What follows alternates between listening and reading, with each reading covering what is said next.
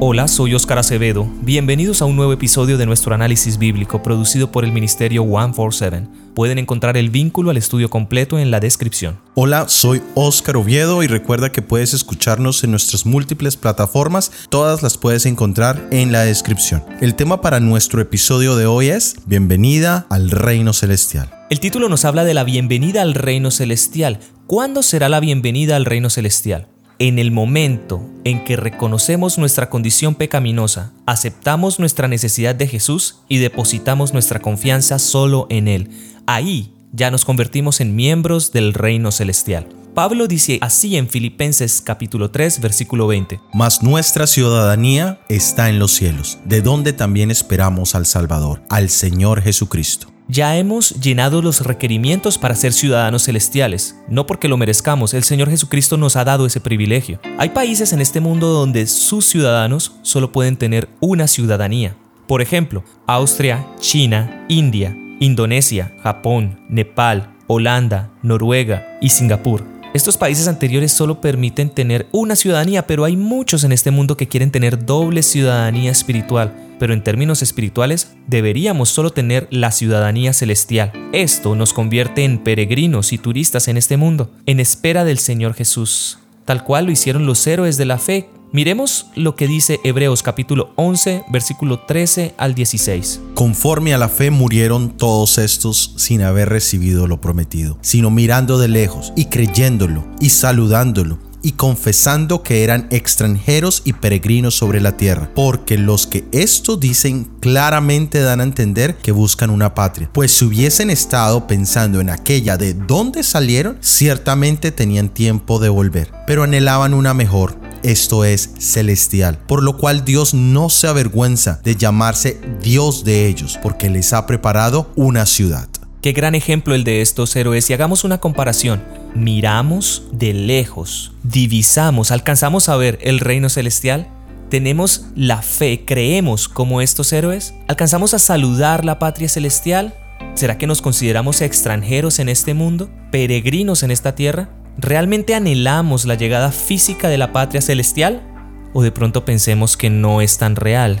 Las respuestas a estas preguntas tienen mucho que ver con los principios de la patria celestial comparados con los principios del reino terrenal. Por ejemplo, existen ciertos principios en Canadá que hacen que muchos quieran vivir en este país, pero aún así, muchos siempre vivimos pensando en regresar a nuestro antiguo país, a nuestro país de origen. Miremos cuáles son los principios del reino celestial. Vamos a compararlos con el reino terrenal. ¿Qué necesitamos para entrar al reino? Para entrar al reino celestial, por gracia somos salvos, por medio de la fe. Esto nos lo dice Efesios capítulo 2 versículo 8. Para entrar en el reino terrenal no necesitamos nada, nacemos en él. ¿Cómo se adquiere valor e identidad en el reino celestial? La única manera es la relación de amor que tenemos con nuestro Creador. Veamos qué nos dice Juan, Juan capítulo 17 versículo 3. Y esta es la vida eterna, que te conozcan a ti, el único Dios verdadero, y a Jesucristo, a quien has enviado. Conocer relacionarse. Ahí aprendemos quiénes somos en cuánto valemos. Lejos de Dios, caemos profundamente en los principios del reino terrenal.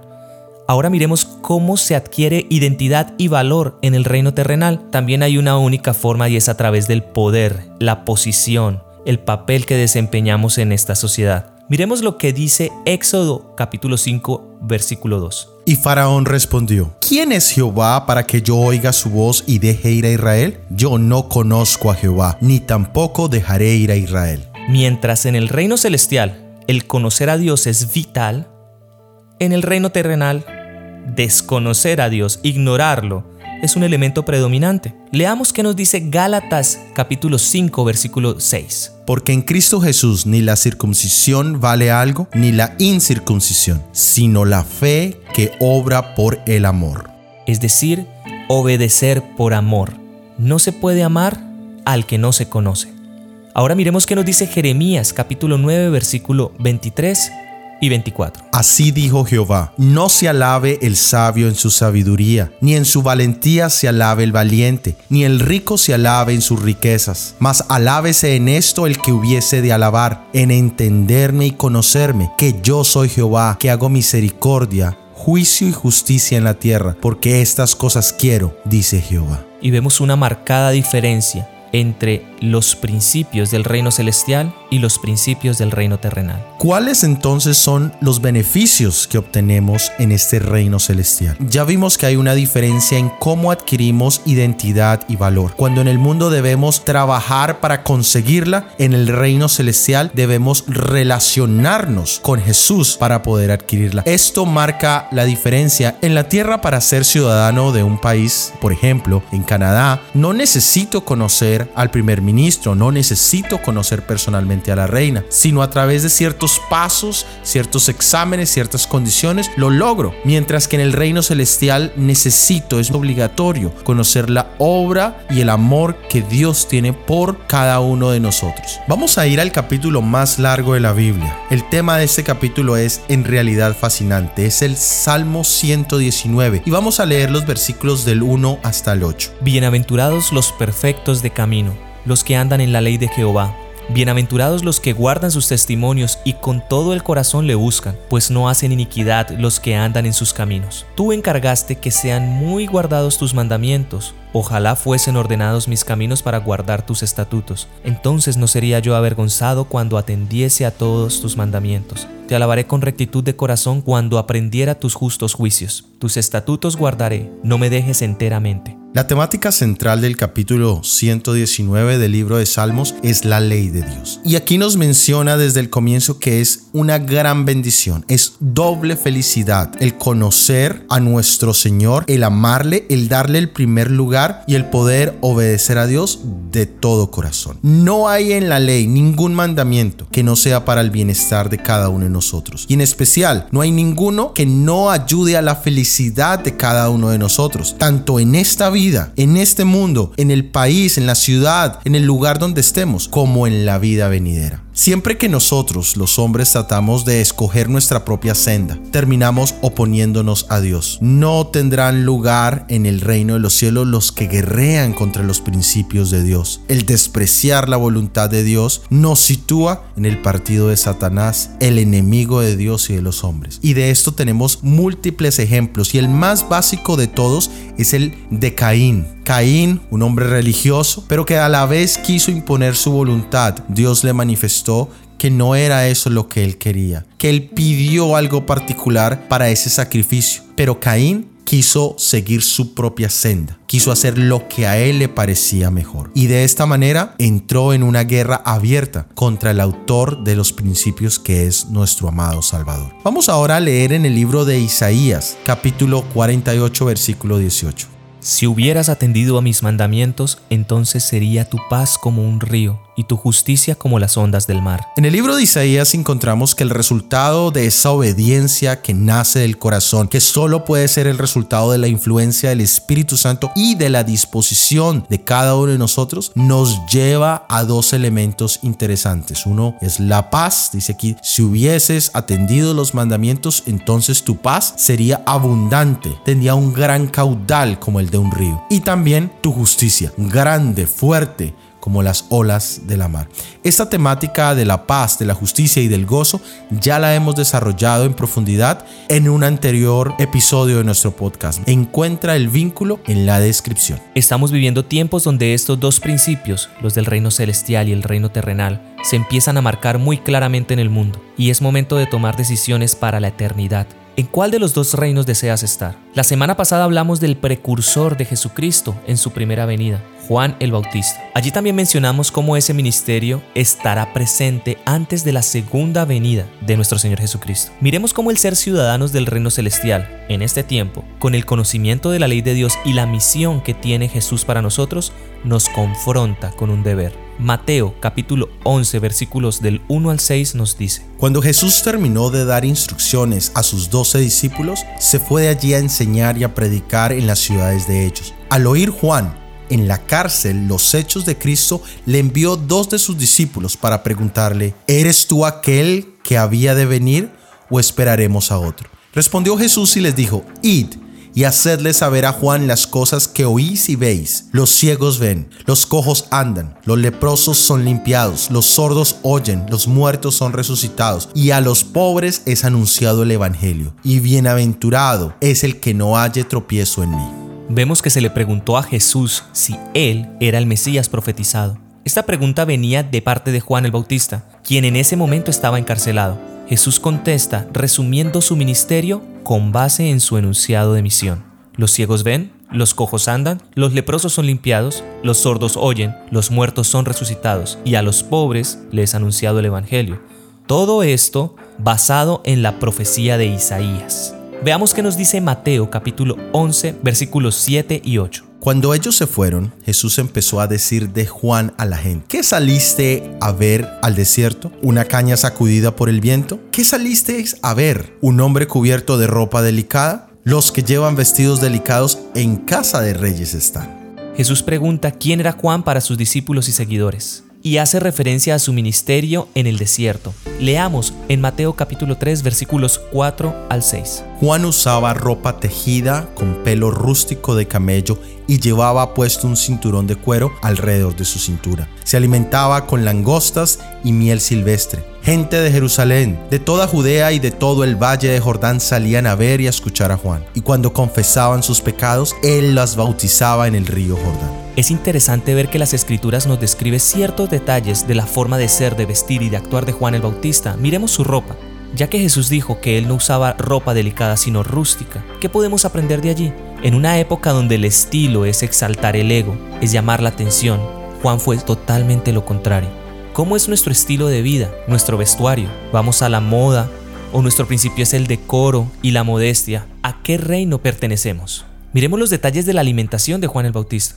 Hay un viejo refrán que dice que somos lo que comemos. Una alimentación sencilla y natural era la que tenía Juan el Bautista. Podemos ver que las dietas normales con base en proteína animal, grasas, dulces y alcohol son cada vez más objetables. Ya el mundo se está dando cuenta que esta no es la única opción ni la mejor. Hoy se habla de dietas más ecológicas, que ayuden a nuestro ambiente, más orgánicas, más locales, que sean de nuestro propio país, que no tengamos necesidad de importarlas, que esta comida no lleve largos trayectos ni tanto tiempo conservada en un solo sitio, sino que podamos tomarlas frescas de nuestro propio país, lo que nuestro país produce, que sean más naturales, mucho más saludables. Ya estamos cayendo en cuenta que hay otras opciones y que debemos cuidar nuestra salud.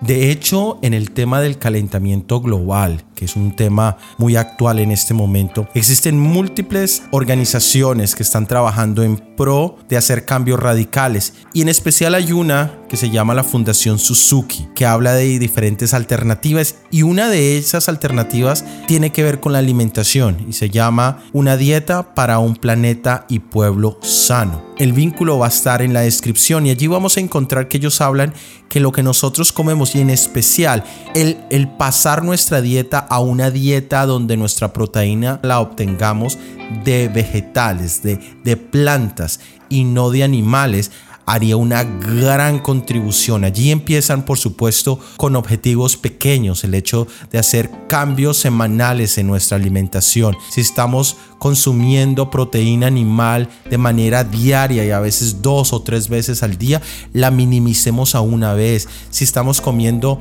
siete veces a la semana, proteína animal que la minimicemos a una, pero el objetivo empieza ya a apuntar a que la alimentación con base en proteína animal no es la más ideal en vista del tema del calentamiento global. De hecho, la, de hecho, la Biblia nos muestra cuál es la dieta ideal para nuestro organismo. Una dieta alta en frutas, cereales, leguminosas, oleaginosas y agua. Y todo esto con el objetivo de cuidar el templo de Dios para glorificar a Dios, para servirle a Dios. ¿Qué podemos aprender de esto? Preguntémonos, ¿vivimos para comer o comemos para vivir? ¿Honramos y glorificamos a Dios con lo que comemos y con lo que bebemos? Juan lo hizo. ¿Cuál es el mensaje y el ministerio de Juan el Bautista? arrepentidos, porque el reino de Dios se ha acercado, y llevaba a la gente a las aguas del bautismo. Este punto es muy importante. Tú no puedes arrepentirte de algo que no entiendes. Por eso, conocer los mandamientos de Dios a la luz del ministerio de Jesús es muy importante. Ahí verás la necesidad de un nuevo nacimiento, una limpieza espiritual y física. El bautismo es un pacto muy sagrado que no se debe hacer a la ligera sin una preparación completa de arrepentimiento y nuevo nacimiento. También nos menciona el versículo una caña sacudida por el viento. Lo hace como pregunta, ¿qué viniste a saber? ¿Una caña sacudida por el viento? No, Al contrario, un hombre de principios, firmeza y voluntad, tanto que su firmeza lo llevó a declarar el pecado a Herodes y no dudó, aunque eso le costó la vida. Si analizamos, no perdió nada, porque confirmó el reino celestial, confirmó su ciudadanía celestial. Nuestro mensaje no puede depender del aplauso, de la aprobación o de la popularidad del mundo. Muy bien, ahora miremos en el siguiente versículo en el libro de Mateo capítulo 11 versículo 9. Entonces, ¿qué salisteis a ver? ¿Un profeta? Os digo que sí, y más que un profeta. Nuestro Señor Jesucristo le da el título de profeta. El profeta es aquel que habla las palabras que Dios le inspira. Y Juan cumplió con ese ministerio profético. Pero la palabra de Dios nos dice que fue más que un profeta, porque tuvo el privilegio de ver el cumplimiento de las cosas que predijo. En la Biblia nosotros tenemos grandes profetas y en particular tenemos el profeta Daniel, el cual recibió profecías de carácter trascendental aún para nuestro presente. Las profecías del capítulo 8 de Daniel, del capítulo 9 en especial, pero desafortunadamente no tuvo la oportunidad de ver el cumplimiento. Aunque se le explicó, se le dio detalles, nunca pudo ver el cumplimiento de ellas. Juan tuvo el gran privilegio de ver venir al Cordero de Dios. Vamos a leer en el libro de Mateo capítulo 3 versículo 13 al 17. Entonces Jesús vino de Galilea a Juan al Jordán para ser bautizado por él. Mas Juan se le oponía diciendo, yo necesito ser bautizado por ti y tú vienes a mí. Pero Jesús le respondió, deja ahora, porque así conviene que cumplamos toda justicia. Entonces le dejó.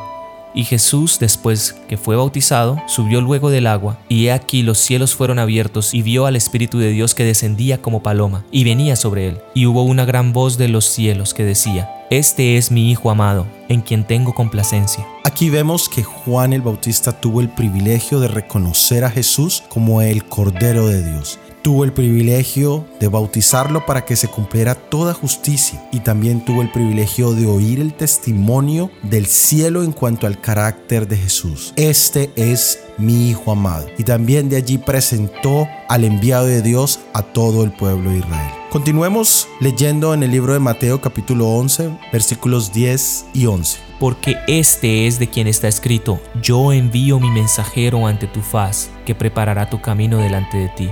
Os aseguro que entre los que nacen de mujer no ha surgido ninguno mayor que Juan el Bautista. Sin embargo, el más pequeño en el reino de los cielos es mayor que él. Aquí encontramos un contraste muy interesante. Acabamos de mencionar que entre los profetas él era el más grande. Humanamente, en su rol de profeta, era grande. Pero en términos celestiales, él era un humano también, con una naturaleza pecaminosa, necesitado de la gracia y de la obra redentora de Jesús. También encontramos en, la Biblia el testimonio de Pablo. Pablo en 1 de Timoteo capítulo 1 versículo 15 se considera el peor de todos los pecadores. Este elemento es un elemento de humildad. Este tema lo hablaremos en detalle en nuestro próximo episodio. Vamos a leer ahora en el libro Deseado de todas las gentes, página 191.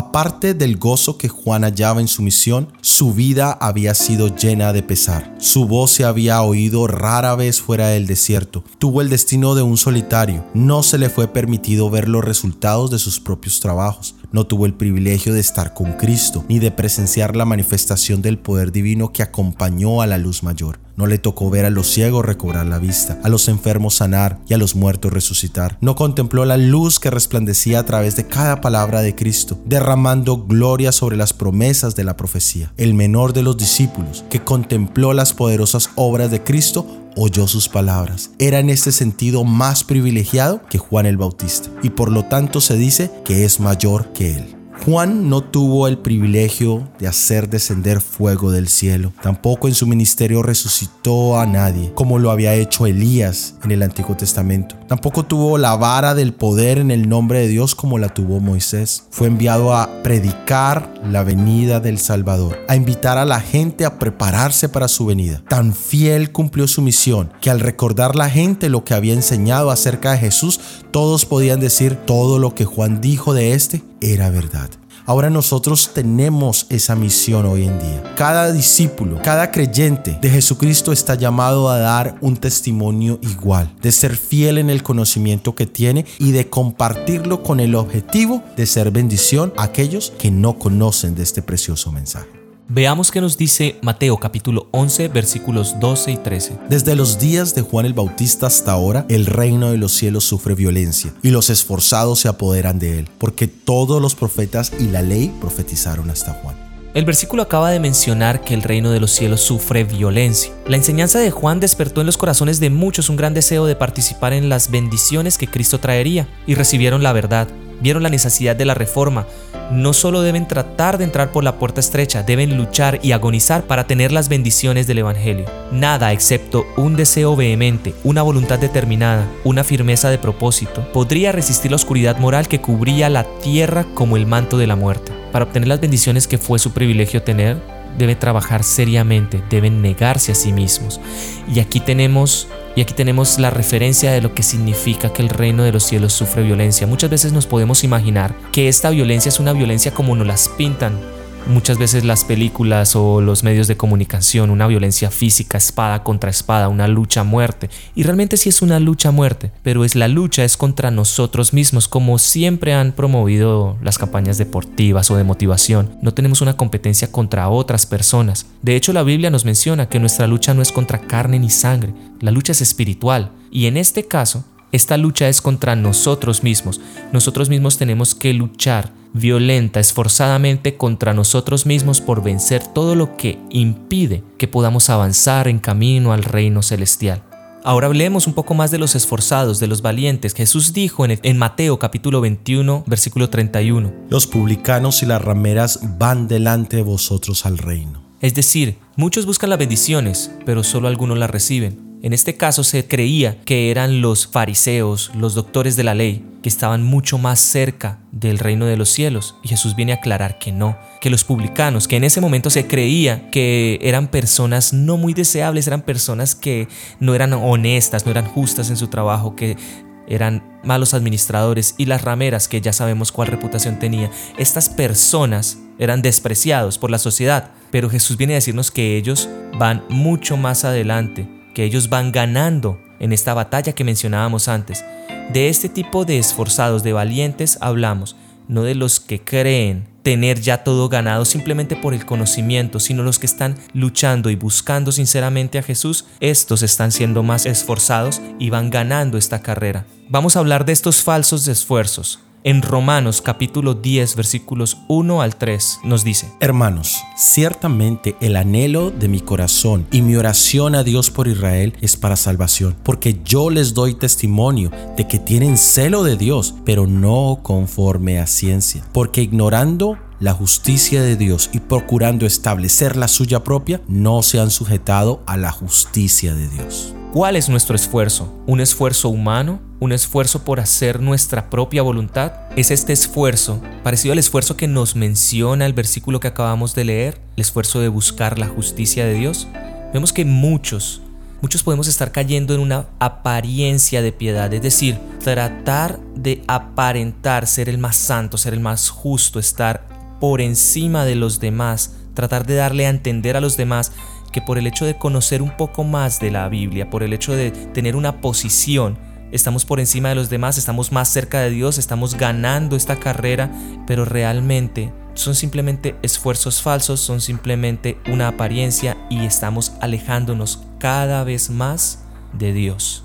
Mientras que por otra parte hay personas que están luchando día a día contra su yo, en vencer a su yo y poder avanzar en esta carrera hacia el reino celestial. También el versículo nos mencionaba que todos los profetas profetizaron hasta Juan. Podemos imaginarnos esto como una carrera de relevos, donde un atleta le pasa el batón al siguiente atleta. Y esto lo podemos ver de la siguiente forma. Adán le pasó ese batón a Noé. Noé hasta Abraham. Moisés, el profeta más relevante en cuanto a material escrito se refiere, de ahí en adelante se genera un desarrollo de múltiples profetas hasta que el Antiguo Testamento cierra hablando de un Elías que vendrá. Esto lo menciona en Malaquías capítulo 4 versículo 45. Y literalmente, hasta Juan se había profetizado la ley, Moisés y los profetas. Veamos qué nos dice Mateo capítulo 11 versículo 14. Y si queréis recibirlo, Él Juan es aquel Elías que ha de venir.